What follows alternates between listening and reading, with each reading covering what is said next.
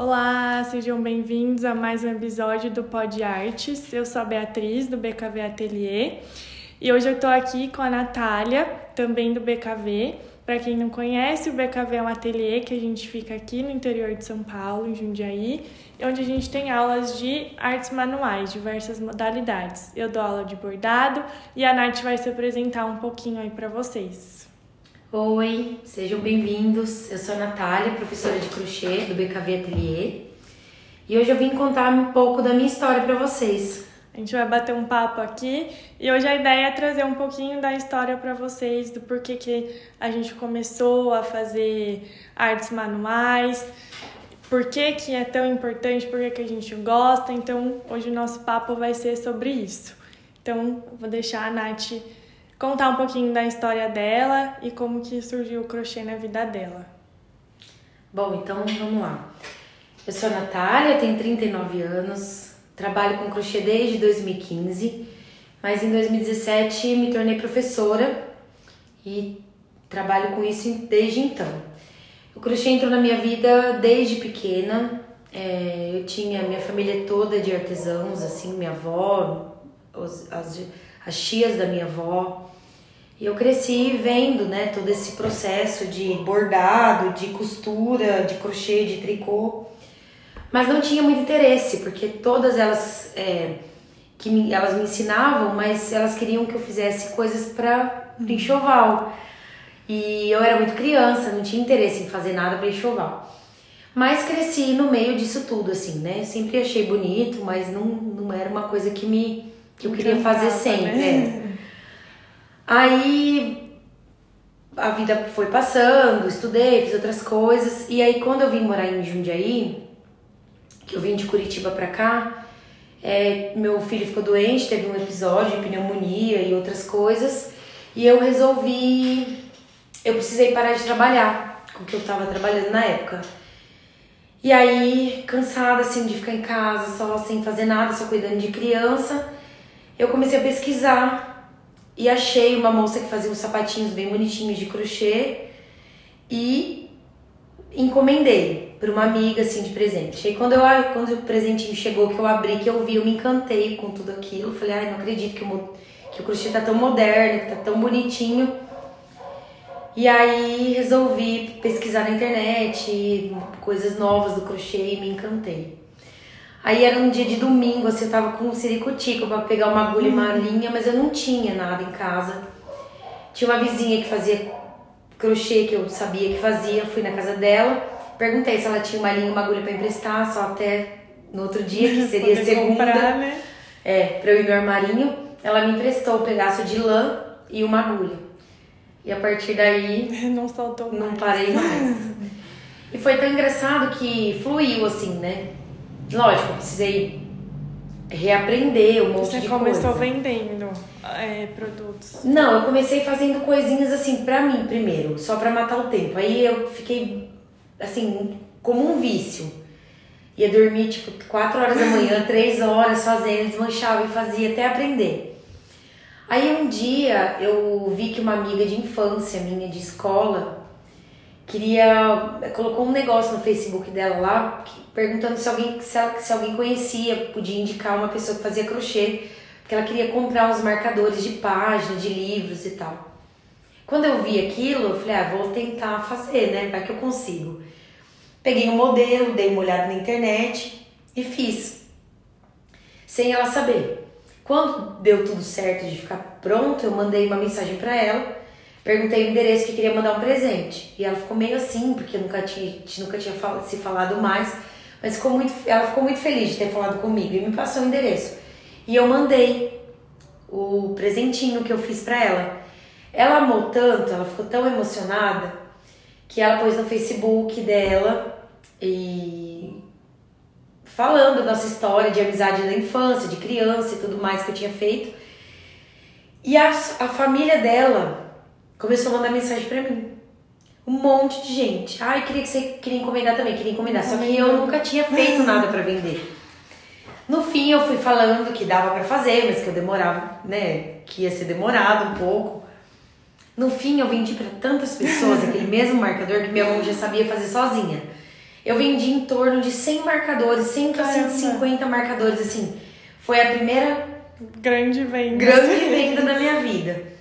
Ou até pessoas que faziam resenha de livros, assim, na época, em 2016, é, me mandaram mensagem falando, olha, você não quer participar de um sorteio que vai ter, porque aí todo mundo quer ser o marcador de página. Foi um sucesso. Que legal. Foi muito engraçado. Mas foi aí que minha vida no crochê começou, começou né? Começou mesmo, de fato. É, aí eu fiquei fazendo encomendas durante o ano de 2015 a 2016. Em 2017, teve procuras de aula e tudo mais, eu comecei. E aí eu descobri, né, que é o que eu amo fazer. Você gosta de ensinar. Gosto de ensinar, amo o crochê, né? o crochê em todas as em tudo assim, mas eu amo ensinar, amo estar com as pessoas e conversando e fazendo amizade.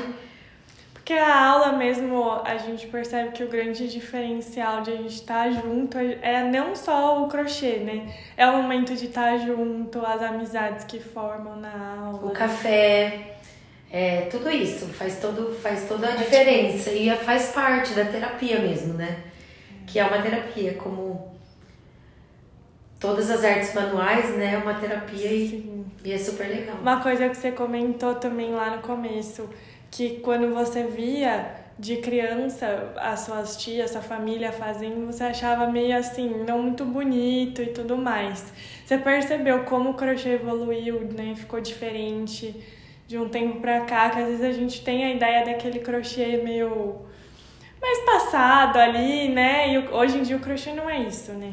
É, Naquela época é, só, só se fazia crochê com um tipo de fio, né, basicamente. Então era aquelas, aquelas agulhas muito pequenas e os fios muito finos e sempre as mesmas coisas, né? Toalhinha de mesa, coisas para cozinha, coisas mesmo de enxoval de casa. E que não deixa de ser bonito, mas não era uma coisa que me agradava, principalmente porque eu era criança, né? E agora não, a gente tem milhares de Hoje em dia a gente vê mais refinado, né? Uma Sim. tendência bem forte mesmo. E de modernização tanto das ideias, né? Dos gostos, quanto dos materiais, né? Mas o crochê da vovó tá voltando com tudo, né? Então tem os quadradinhos de crochê, é. tem toalhas de mesa que hoje se usa muito em decoração até de festa infantil. Mas é legal a gente quebrar esse, essa ideia, né? De, nossa, só vou aprender isso, que é uma coisa mais de, de velho, que às vezes a gente fala, escuta é. muito falar, né? Mas não é isso, a gente pode fazer peças lindíssimas, até esse de, de crochê de vó que a gente ama, aplicar em uma, algo que esteja em tendência, né? É, e hoje também tem a questão do tempo. Antigamente as mulheres tinham tempo para ficar ali fazendo aquele crochê todo elaborado, demorado, né? Aqueles vestidos de noiva que demoravam às vezes dois anos para ser pronto, aquelas coxas de cama que demoravam anos para conseguir finalizar. Hoje, com a modernização do mundo e da gente, do nosso, do que a gente faz, tudo a nossa correria, até o próprio crochê ele é mais rápido, porque os fios são mais grossos, eles rendem mais, são outras, é uma outra visão, né, do artesanato. Que não é aquela coisa tão tão elaborada que demora. Ninguém tem tempo mais é. para fazer. Mas que não deixa de ter a beleza, porque se você vê uma peça antiga de crochê, até mesmo no bordado, outras Sim. coisas, assim, é outra visão de mundo. Você consegue perceber ali naquele trabalho, né? Que é muito elaborado, que é que não deixa de ser maravilhoso também, que hoje virou relíquia, assim, né? Verdade. Eu, inclusive, ganhei da minha tia uma, uma toalhinha de crochê que era da minha bisavó, que ela fez. Tá até rasgadinho uma parte, eu consegui restaurar e pus no, no bastidor como um quadro, porque é uma peça que não se usa mais, não se faz mais, porque nem tem mais fios até tem, né? Mas não Mas tem, tem assim... muito material que hoje em dia não existe mais. Eu percebi isso nas linhas de bordado. É, não também. tem mais. Tem muita coisa que mudou. Algumas coisas a gente fica como algo mesmo de memória, não vai ter mais. É. Mas também, como você comentou, tem muita modernização dos materiais também. Hoje em dia tem muita coisa que antigamente não, não tinha. tinha. e agrega valor para as peças. Né? É. E outra, não tinha internet, não tinha essa visão do moderno, assim, no sentido de ter, ter ideias do que daria para fazer. Por isso que quando a gente pensa no crochê antigo, a gente só pensa nessas coisas de enxoval De mesmo, sempre, né? de sempre. Porque o máximo que elas tinham era revistas que compravam nas bancas e vinha aqueles gráficos e elas repetiam aquilo, repetiam, repetiam, então elas só faziam isso. Hoje não. Então assim, a gente nem se usa muito gráfico Antigamente era todo. muito difícil, né? Você ia ter, pegar a revista, ver. Hoje a gente quer ter uma ideia, abre lá o Pinterest, o Google. A gente precisa até se organizar na nossa listinha, porque senão a gente não tem tempo de fazer tudo que a gente quer, né? Porque É, tem precisa ter ideia. muitas vidas à frente para conseguir fazer toda a lista de Se organizar pra fazer mesmo o que, que você mais quer no É, momento. e tem muito mito assim do, do crochê antigo também. Por exemplo, pessoas canhotas não poderiam fazer porque é o contrário. E que foi tirando isso, não tem nada a ver, né? Todo mundo pode, qualquer pessoa de qualquer idade, criança, jovem, adulto, idoso. E Todo cada mundo... um vai se identificando, né, com o seu tipo de crochê. É engraçado, às vezes, nas aulas, eu vendo assim. os- Pronto, aí, quando a Nath tá dando aula, às vezes é muito engraçado, um, que nem um ponto fica menor, o outro maior, e é um- cada um tem o seu jeito, é o mesmo, mesma contagem, né? Não tem A mesma peça, Mas difere, então como cada um pode colocar a sua essência também. personalidade. E que eu sempre falo isso nas aulas, né? Que o, o artesanato ele não é perfeito, porque nós não somos perfeitos. Somos, a gente a trabalha com nossas mãos e eu acho que é o que eu mais me encanta no artesanato é isso, assim, quando a Sim. gente consegue colocar aquilo que a gente é no artesanato. E eu acho isso mais legal. Que é você mostrar aquilo que você sabe sem se comparar com os outros e deixando os- aquilo que vem de dentro de você mesmo fluir, né? É. Então, assim, é uma cura. Então, o E é artesanato não pode negócio, a gente estressar. não faz para o artesanato para se estressar, é proposto. Então, a gente ficar se cobrando, se comparando, a gente não vai conseguir o que a gente quer com o artesanato, né? Então, É, então eu sempre falo isso, assim. Porque às vezes na correria do dia a dia é a ansiedade de terminar uma peça ou a ansiedade de começar um projeto, alguma coisa, até atrapalha no processo todo do que ajuda, assim. Tem muitas vezes que vem alunas que começam, querem muito fazer, mas aí tem aquela ansiedade e faz e tem que chegou aqui tem erro, tem que desmanchar e fica frustrada. Então assim, é tudo no tempo no tempo de cada uma tem seu tempo fazendo tempo sem pressa, sabe? Porque acho que esse que é o mais gostoso de tudo, você ter um momento seu com uma coisa que você produz no seu tempo, com o seu gosto, não tem preço que pague. o que, que você mais tem visto hoje nas aulas que as alunas querem fazer disparado, assim? Bolsas. Nossa, bolsa é o que mais elas querem. E coisas de decoração também, eu acho que tem bastante. Mas acho que bolsa É ganha disparado, disparado. né? Bolsa ganha disparado. tá super em alta, né? É. E o que, que você mais gosta de fazer? Eu amo fazer decoração de casa, assim. Não enxoval, decoração mesmo. Eu adoro. É, eu trabalho mais com o nicho infantil, decoração infantil. Mas eu amo decoração de casa, assim. Coisas mais modernas, coisas para adulto, né? Não para criança. Mas ainda não tenho muito tempo para me dedicar para fazer peças, sim, até para vender nesse, nesse nicho, por conta das encomendas que eu tenho e das já, aulas. e você já mais. tá focada no, É. infantil, né? Mas eu gosto muito, assim. E amo fazer as coisas que eu trabalho, né? Qual fio que você mais gosta? O fio que eu mais gosto, assim, por incrível que pareça, é o fio barbante, que eu acho que é um fio que ainda as pessoas têm um pouco de preconceito, porque é- remete ao antigo, ao tapetinho de banheiro, aquelas coisinhas mais antigas. O- Mas eu a acho- gente vê né, o, o fio de malha, parece que é o que mais o pessoal ama, né? É, e eu gosto do, do barbante porque também ele tem um quê de sustentável, assim. O fio de malha, nem tenho o que falar, eu amo. Eu não gostava do fio de malha até aprender a trabalhar com ele, né? Porque quando eu comecei não tinha fio de malha premium, era só fio residual. Pra quem não entende muito bem, o prêmio que, ela, que a gente fala é um fio que não. A Nath explica melhor pra vocês. É um fio que vem da fábrica já, com a mesma espessura. Porque o, o fio de malha normal, residual que a gente fala, ele muda muito. É até uma curiosidade que eu não, não conhecia. E ele muda que... a espessura, né? Ele muda, ele vem com emendas, ele vem com espessuras diferenciadas no novelo, porque ele é resíduo mesmo. É. Ele é resto de malharia que seria jogado na natureza, porque o resíduo têxtil não tem reciclagem assim dessas que a gente costuma ver, né? Fácil de fazer. Então, é, tem tudo isso, assim, tem essa diferença. Então tem que saber trabalhar com ele. Mas eu gosto. Gosto muito de fazer peça porque rende. E é. também por esse que é sustentável, que eu também acho que tem tudo a ver assim, com o que eu penso e gosto. Acho bem legal assim, essa ideia. O fio náutico também, que agora tá em alta, super né? Em alta. Mas o fio sabe, é náutico... A Nath fala que eu acho super engraçado. Parece um varal gourmet.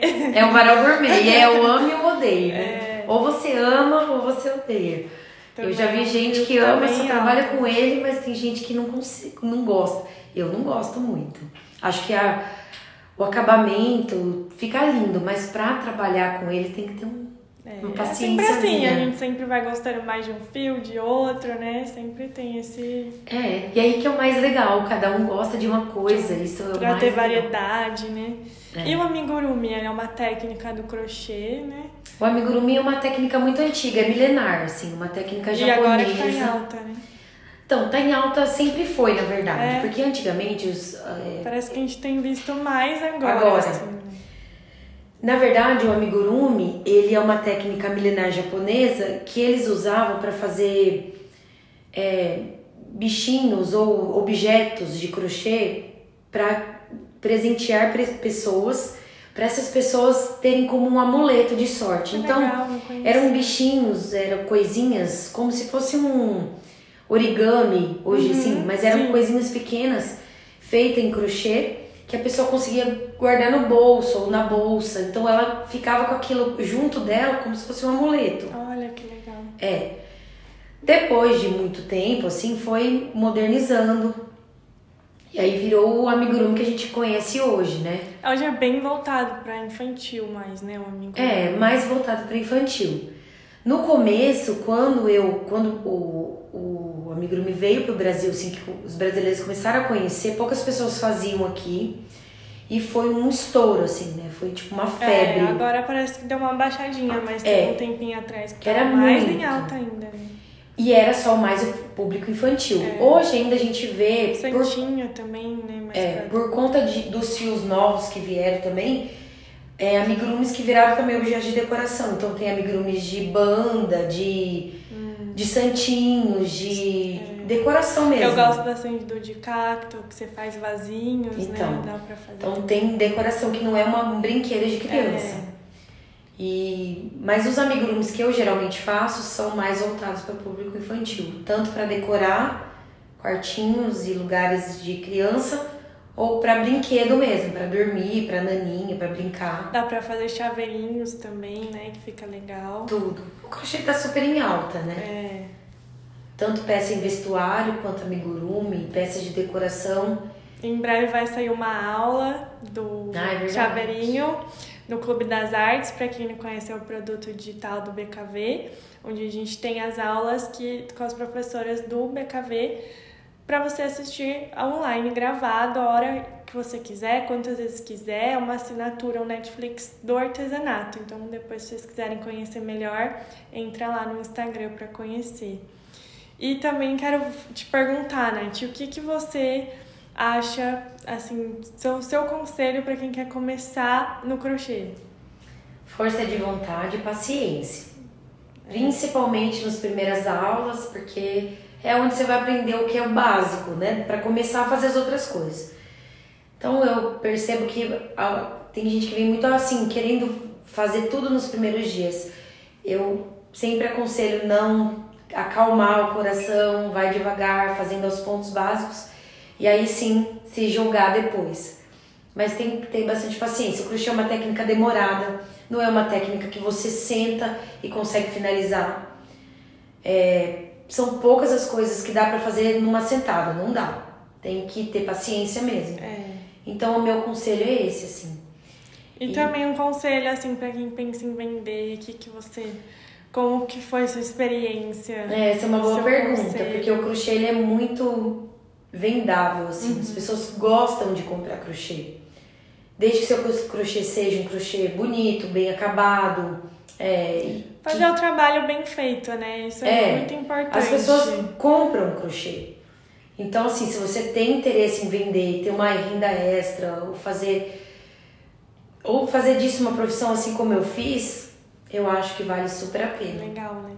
É aquele, aquela história do básico bem feito. Eu gosto muito bem muito disso, né? Porque às vezes a gente se preocupa tanto em fazer, nossa, preciso fazer tão coisas grandes. É, tão perfeito. Tão perfeito. E você não faz o básico bem feito. É, é o básico. Então, Para fazer crochê precisa do básico. E sabendo, bem feito. É, e sabendo o básico, tendo um pouco de criatividade, vontade e ideias, você faz tudo sozinha, assim. Então, é só basta querer mesmo. Para quem tem interesse e for de Jundiaí da região, é, eu, eu tô aqui no BKV todas as quintas-feiras e terças a cada 15 dias. É, temos aulas na parte da tarde e à noite, então se quiser fazer uma aula experimental, marcar uma aula para conhecer a gente aqui, só Vem tomar um café com a gente. Só marcar. Fazer crochê. É, o, Instagram é bkv.atelier, só vocês entrarem lá, entrarem em contato com a gente, que a gente passa as informações certinho dos nossos cursos. E é isso, nosso Pod Arts de hoje. Falamos um pouquinho do crochê e espero vocês no próximo episódio. Um beijo e até mais. Obrigada, gente. Espero que vocês tenham gostado. Muito feliz em participar desse Pod Arte. E um beijo e até a próxima. Até.